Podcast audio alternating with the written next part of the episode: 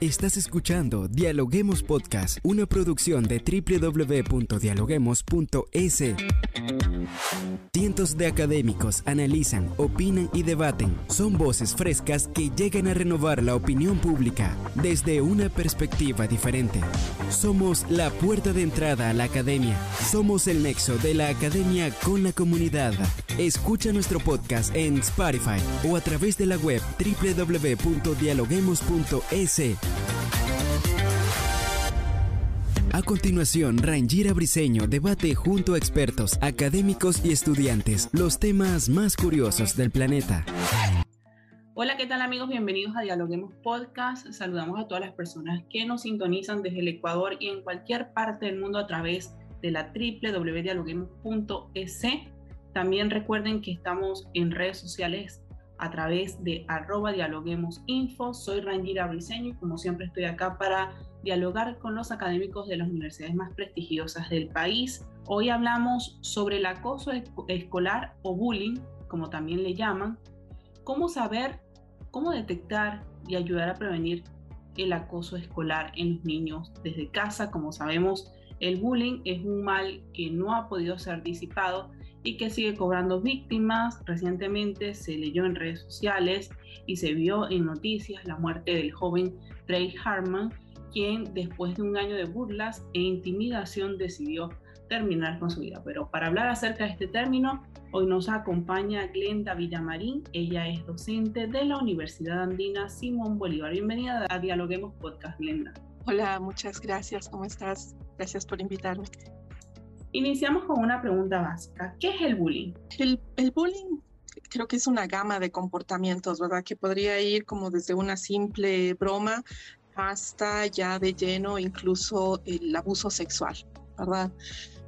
si tomamos en cuenta, eh, por ejemplo, la broma, podríamos decir que son bromas que no son bien recibidas por la persona que pues las está recibiendo, ¿verdad? Es algo que no está eh, provocado, es algo que no, no hay consentimiento y usualmente también es algo que es eh, recurrente y de seguro que hace daño a la persona que está recibiendo esa, ese comportamiento, esa acción de los otros. Cuando hablamos de recurrente, ¿cómo identificar en casa si tenemos un acosador o una víctima de bullying, Glenda? Fíjate que eh, para mí eso trae una pregunta más amplia, ¿verdad?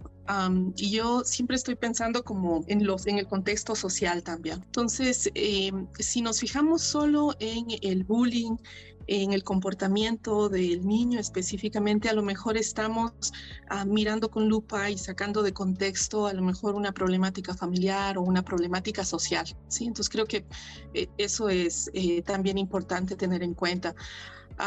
las consecuencias de eh, una problemática familiar o una problemática social como la violencia,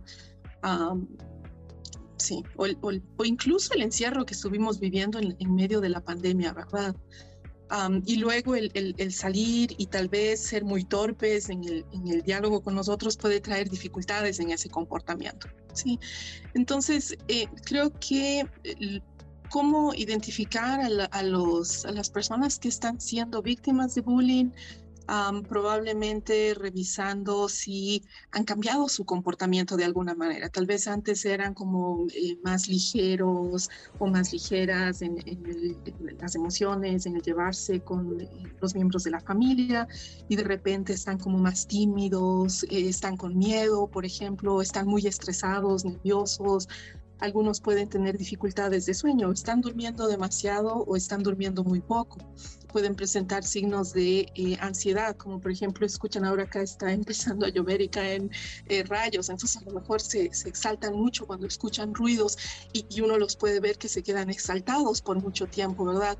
Puede ser que tengan dificultades también en realizar las tareas escolares y que cambien las notas en eso y que también tengan como cambios, como te decía, eh, de ánimo en general, de energía y también en hábitos alimenticios o de cuidado, ¿sí? Claro, todo tiene un trasfondo, como bien usted lo explica.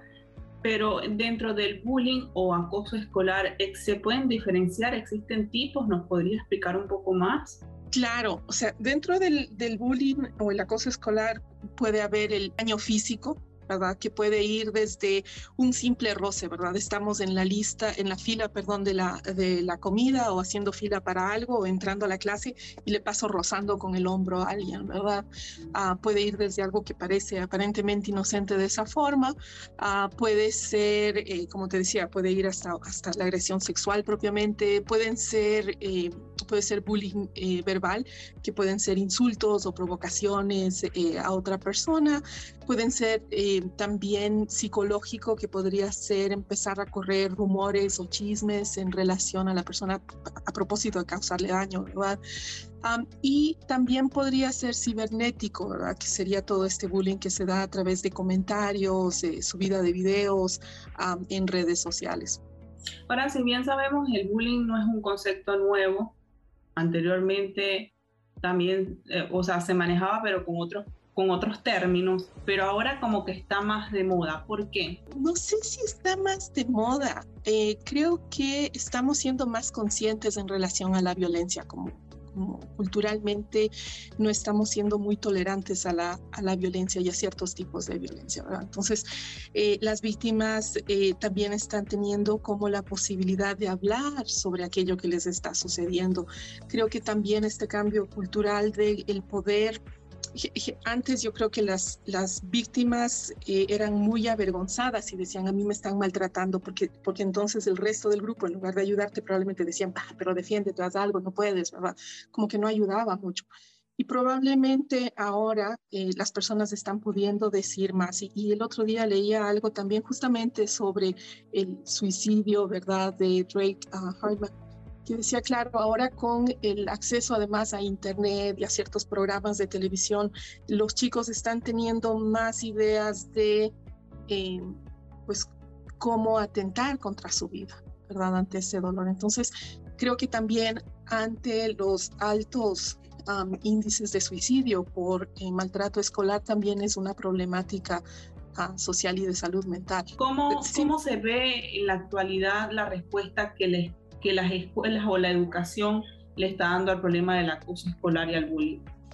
Yo creo que se lo toma en cuenta mucho más que antes, como, como tú bien decías, ¿verdad? El bullying no es un fenómeno nuevo, ahora, ahora tenemos un concepto, un nombre para llamarlo así. creo que sí hay, pero cuando yo me refiero, por ejemplo, a esta conciencia social, ¿verdad? y, pongo sobre el tapete esto porque me parece importante. El, el, el bullying generalmente se da entre con, con, personas que sientes que tienes algún tipo de poder, el, acosador o la acosadora, porque también son mujeres, ¿verdad?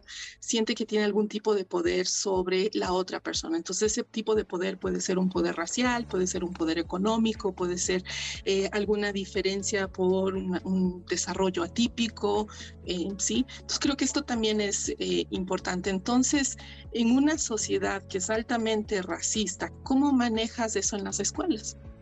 Entonces, en, si en las escuelas se está dando eh, prevención, por ejemplo, se está permitiendo hablar sobre la diferencia, sobre la diversidad de identidad sexual, de color de piel, eh, de, estatura, de, ancho de tu cuerpo, de medida de la cintura, ¿verdad?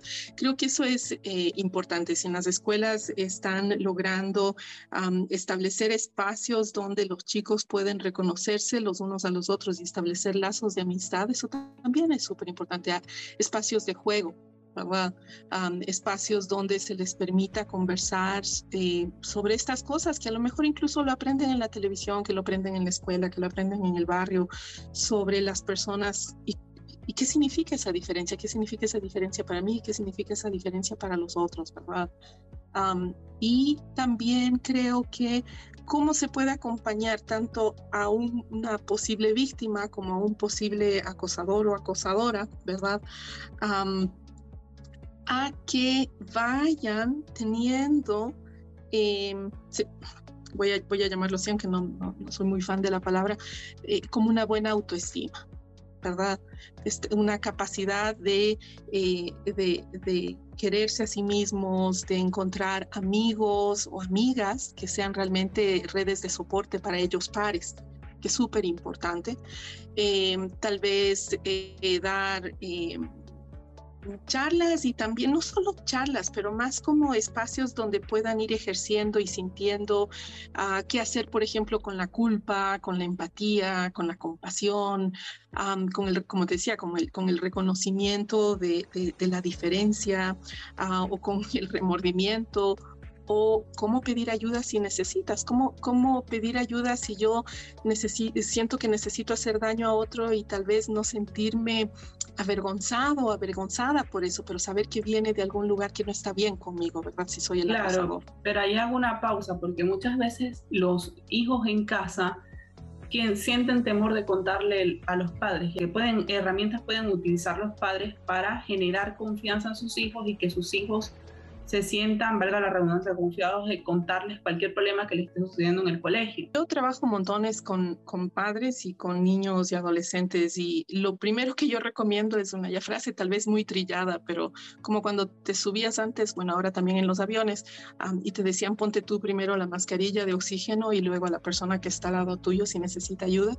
Yo lo primero que recomendaría a los padres de familia es buscar apoyo a buscar apoyo en pares, buscar apoyo en eh, psicólogos u otro tipo de profesional, eh, consejero espiritual, ¿verdad? En alguien que ellos puedan confiar y que los puedan sostener a ellos, porque ser padres eh, no es una tarea fácil. ¿verdad? Entonces poner toda la responsabilidad solamente en los padres no me parece justo, ¿verdad? la otra cosa es que a lo mejor si es que hay una carencia económica, eh, que también me parece súper importante, ¿verdad? acompañar, que, puedan encontrar un lugar donde, donde abastecerse, no sé, pero que, que busquen apoyo de alguna manera. y después de buscar eh, ese apoyo, entonces también que puedan tener la posibilidad de hablar justamente eh, sobre, no sé, tal vez viendo películas, ¿verdad? Y luego hablar sobre las películas. No sé, a mí se me, se me ocurre incluso películas, ah, no sé, como El Patito Feo, me viene no puedo pensar en una más actual, perdón, en este momento, pero, pero que luego puedan conversar sobre estas cosas, cómo fue también para ellos esa experiencia en el colegio, en la escuela, ¿verdad? y creo que lo más importante es eh, que los padres puedan aprender también sobre eh, diversidad. Sí, yo, yo estoy pensando a veces acá en Ecuador, somos, em, somos bastante, no, no, lo reconocemos, pero somos bastante racistas, por ejemplo. ¿Qué puede sentir un niño en ese, en ese momento cuando siente que se le termina el mundo por solo una persona que lo está molestando y lo está fastidiando? Eh, probablemente eh, va a, los niños que, que llegan al suicidio generalmente son niños que no tienen amigos y en estas características de si eh, en casa por cuestiones económicas o por cuestiones de trabajo o por lo que fuera, no está habiendo la posibilidad de que tengan un lugar donde se sientan escuchados, donde se sientan acompañados, ¿verdad? Y, no me refiero como que se sientan todo el tiempo eh, o se sienten a conversar por largas horas o se les preste muchísima atención, ¿verdad? Pero sí cuando están en presencia, eh, realmente eso, dejar el teléfono al lado y estar en presencia real del otro.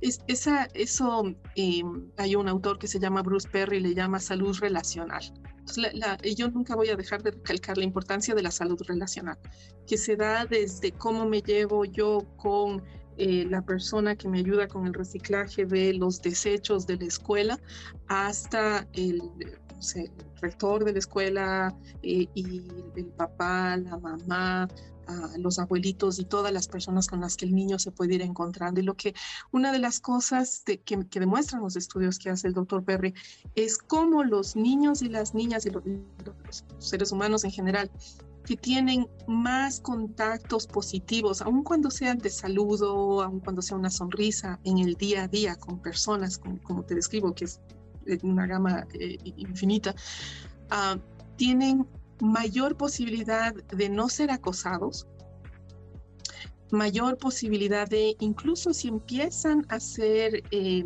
eh, maltratados o acosados por otros, la posibilidad de contar a alguien, ¿verdad? Aun cuando no sea mamá, papá, alguien van a contar y a lo mejor ese adulto o esa, o esa persona puede echar a andar una red de acompañamiento para ese niño. Excelente los datos y el análisis que ha realizado el día de hoy en cuanto a este tema de suma importancia para el colectivo. ¿Alguna reflexión final que nos quiera dejar? Sí, yo creo que para mí, eh, en mi práctica, en mi experiencia, es súper importante justamente esto, que, que tanto los, los a niños y niñas que están siendo acosadores como los que están siendo víctimas de ese acoso, los dos necesitan ayuda.